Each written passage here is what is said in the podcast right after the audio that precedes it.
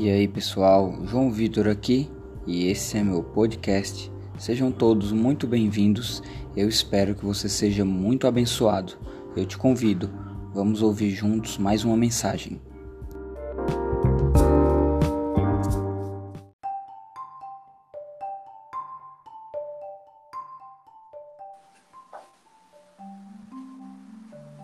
Vamos lá, Samuelzinho. Eu queria te ouvir, meu amigo. Queria que você é, falasse um pouco da tua experiência é, a respeito da liderança. É, qual, qual a tua experiência nesse tempo é, a respeito disso? Que para que as pessoas que vão nos ouvir elas entendam a bagagem já que você já carrega, mesmo tão novo, né? Se você tiver a liberdade de falar a sua idade para quem vai no, nos ouvir que não te conhece e entender, principalmente hoje, nós estamos diante de uma geração que é muito jovem e é uma geração, uma geração que nós falamos dentro do ministério que a cada dia que passa é, novos líderes e muito mais novos estão sendo levantados continuamente e às vezes é, com muita experiência, com muito conhecimento já da palavra. Então compartilhe conosco, né? Legal. Eu tenho 26 anos, faço 27 no dia 31 de agosto. E, e que ano, hein, para fazer aniversário? Que isso. mas eu, durante a minha adolescência, eu já comecei a liderar a célula, são os pequenos grupos lá em Santarém, e e comecei a ter algumas responsabilidades dentro da igreja, enfim. Eu, na minha adolescência, apresentei um programa de televisão na minha cidade e, e fui ganhando algum, algum tipo de experiência. Mas eu passei a exercer bem mesmo a liderança quando eu assumi o DIFLA em Fortaleza e, e logo depois o DIFLA em Ceará, é, coordenando o, os mais de 20 differents que já estão acontecendo ativamente no estado do Ceará hoje. E, e eu te falo, sabe, João, não, não, foi, não foi fácil é, a minha chegada até aqui. Eu passei algumas situações que eu mesmo falei, cara, eu quero esquecer isso. Mas eu aprendi tanto, cara, tanto, tanto, tanto. Veja bem, dentro do dentro da nossa vida, na nossa, no nosso ministério dentro da igreja, é, é, óbvio que tem muitas coisas que vão ser diferentes se você for liderar uma equipe no, na sua empresa, enfim. E muitas coisas vão ser semelhantes. Mas tem um princípio de Jesus que é sobre aqueles que se humilham para ser exaltados. E eu percebo que no mundo de hoje está cada vez mais difícil nós encontrarmos pessoas dispostas a se submeter, a voltar atrás, a mudar de opinião e a pedir perdão.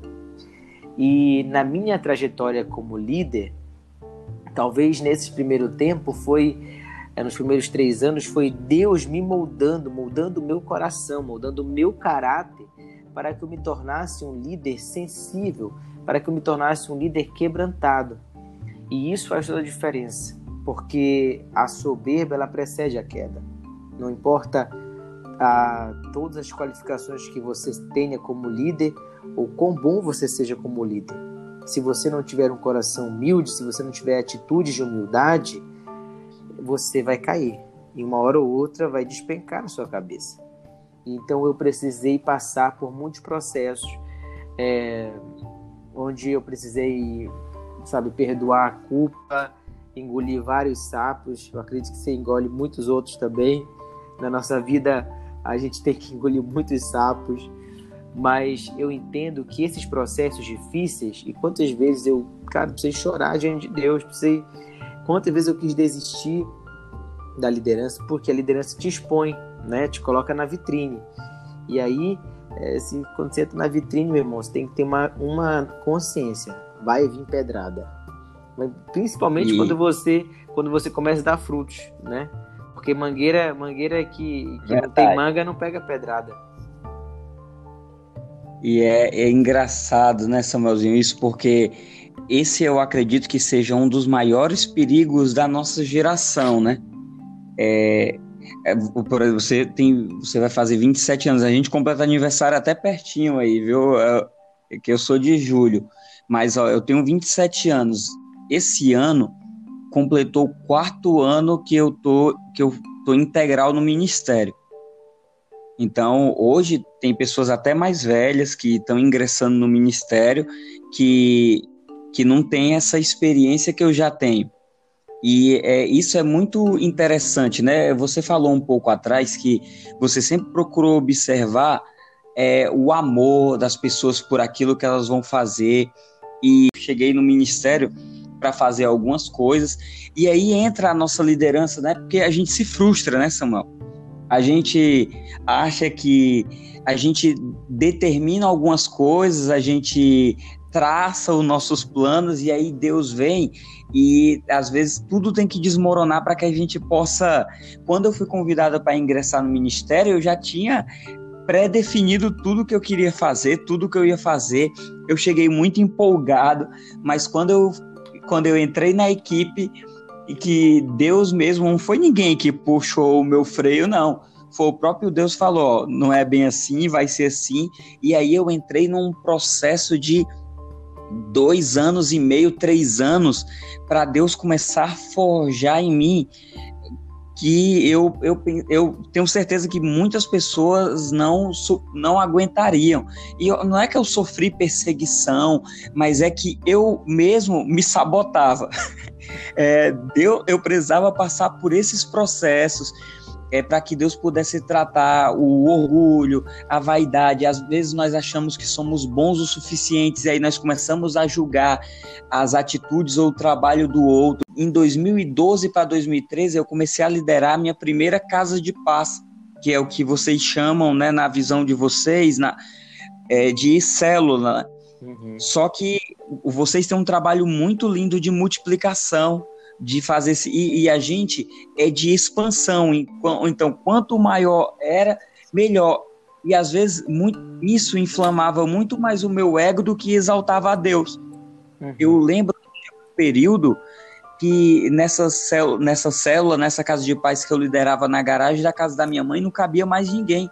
Chegou uma época que a gente estava fazendo reuniões numa praça com 160 pessoas. Então ninguém, ninguém ouvia falar desses grandes movimentos de rua que hoje em dia nós vemos todo mundo fazer. Era muito novo. E a gente toda quarta-feira reunia pessoas na praça, as pessoas eram curadas. Eu tinha na época, acho que 20 anos, é, eu tinha 20, 21 anos. Então imagina o quanto eu era imaturo, o quanto eu era despreparado. Eu não tinha diretamente uma instrução para liderar. Eu lembro que nesse, nesse ano 2013 aí para 2014, a gente conseguiu levar não só a confessar a Jesus pessoas, mas também a tomar a decisão para se batizarem nas águas, é, nascer novamente em Jesus, para uma nova vida em Cristo Jesus, mais de 80 pessoas. Então imagina para um jovem como é que ficava o, o coração, como é que ficava o ego. E aí a gente começa a olhar para o nosso passado, a gente vê como foi necessário passar por algumas coisas para que nós chegássemos hoje aonde Deus está permitindo que a gente esteja acessando. E cara, tem uma frase do meu discípulo Lucas Lindenberg que ele sempre fala. Ele diz: "Abrace o processo". Porque a nossa vida é uma vida de constantes processos. E olha só, um dos seus processos foi justamente ter, fazer essa autossabotagem e se, e, e se perceber, né? E se perceber e se permitir mudar. É, mas qual é o grande perigo? É quando eu obtenho sucesso e eu começo a achar que eu sou bom. Todas as vezes que eu, me, que eu quebrei minha cara, foi quando eu achei que eu estava bom demais para fazer aquilo, sabe? Então, eu falei para você sobre amor, e agora a gente está falando sobre humildade. E, e todo mundo sabe quando a pessoa é uma, uma falsa humilde, uma humildade forçada. É, porque a essência da humildade é muito perceptível, ela está presente nos pequenos detalhes é, que você, você expõe. E, e humildade é você saber reconhecer que você é fraco, que você precisa de ajuda, que você precisa crescer, que você precisa aprender com o outro. Humildade é você reconhecer que a sua ideia não é a melhor, que existem melhores. Humildade é você reconhecer que o seu colega, que talvez tenha uma posição inferior à sua, teve uma ideia melhor e você falar, não, realmente, a sua ideia é melhor, eu vou abrir mão da minha. Mas quantas pessoas, até mesmo dentro da igreja, elas olham e falam, rapaz, eu não vou admitir que o outro está melhor porque vai que ele passa de mim, vai que ele ocupa minha posição, vai que ele, sabe? Ou quantas vezes está liderando pessoas e sempre tentando trabalhar para que elas fiquem sempre debaixo de você. Você nunca dá é, é, cabimento para que elas, sabe, evoluam. Você não permite que elas cresçam. E uma coisa que eu aprendo muito com a minha liderança e que eu ouvi sempre eles falarem há muitos anos é qual é a grande, porque nós trabalhamos muito no discipulado um a um, né? E eles falam qual é a grande característica de um discipulador? E aí você poder falar ah, transparência, amor, humildade, o quê?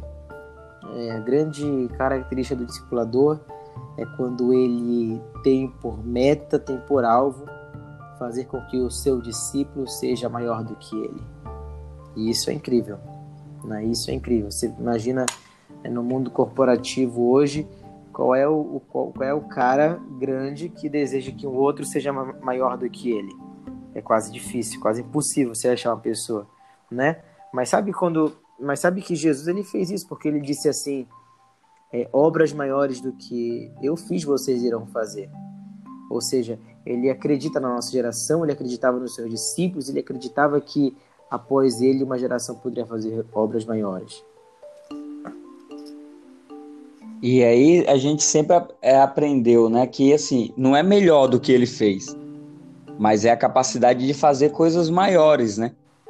no nome dele. Nome e dele. aí eu acredito, Samuelzinho, que é o maior erro de uma liderança é ele ser um líder infrutífero.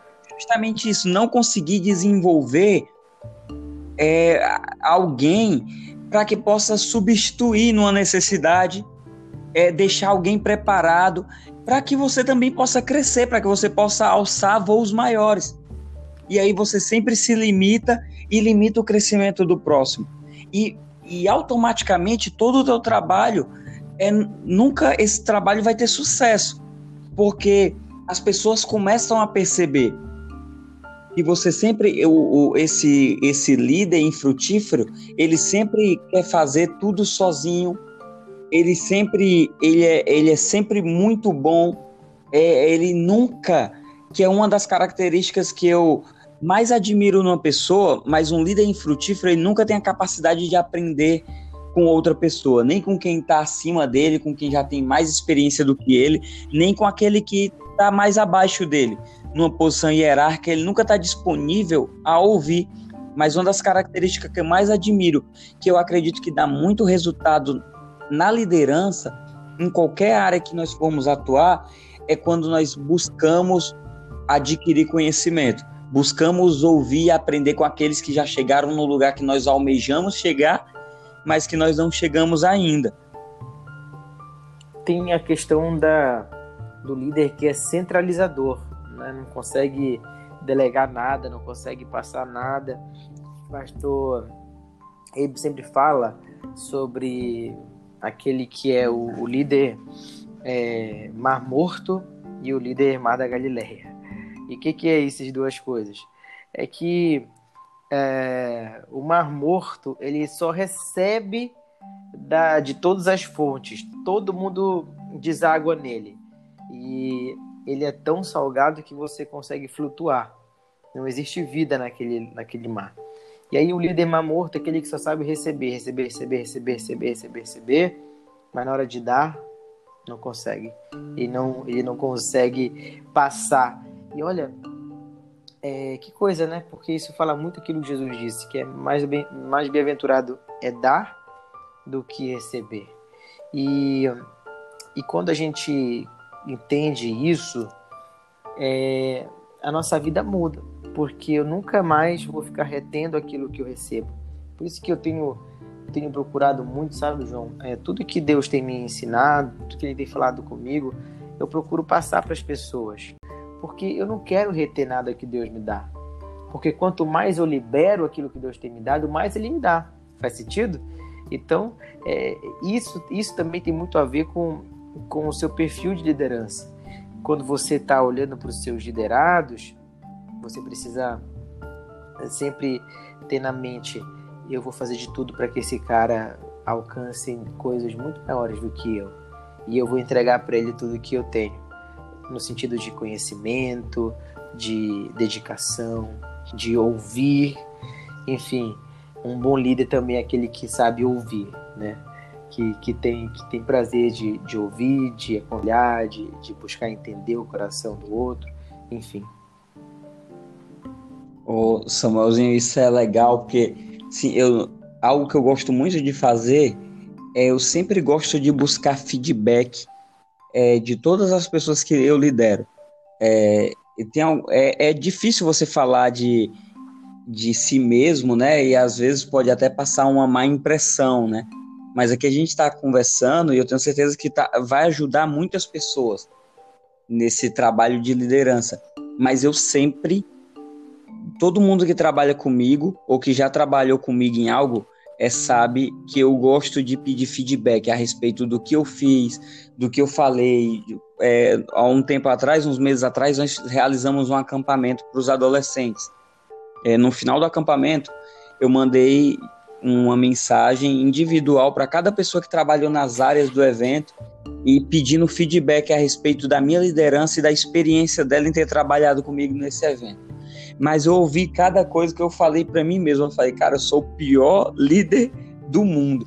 Eu sou a pior pessoa para liderar do mundo. Eu preciso aprender muito a respeito de liderança. Mas foi tão encorajador que aí eu pude olhar para tudo aquilo que as pessoas falaram, é pude parar e me fazer minha autoavaliação, né? E começar a lembrar, nossa, nesse momento eu poderia ter agido de maneira tal, nesse outro, nesse outro momento eu poderia ter agido dessa maneira. E aí, como a gente vai aprendendo? Às vezes a gente nem precisa olhar para a vida do próximo, porque tantas vezes a gente olha para uma pessoa liderando e fala assim: ó, quando eu estiver liderando aquilo, eu não vou liderar dessa maneira. Se fosse eu, eu não faria desse jeito. Mas aí agora é, é a oportunidade que eu me dei, que eu me dou também de olhar e falar assim: ó, da próxima vez você não faz isso. Uau! Uau! Tem um, tem um pastor da Life Church chamado Craig Rochelle. Ele fala muito sobre feedback. E, e fica aí a dica de ouvir. É óbvio que é em inglês, mas tem muitos vídeos com legenda. Que ele fala sobre feedback. Tem muitos estudos sobre isso. E cara, cá pra nós. É difícil receber feedback. Sim ou não? Quem é que gosta de receber feedback? Principalmente feedback negativo. É difícil demais mas quer crescer? Ah, meu irmão, então você sente para ouvir, para ouvir as críticas, porque eu te falo, os grandes líderes mundiais que se destacaram foram aqueles que aprenderam a ouvir críticas e a transformá-las em soluções.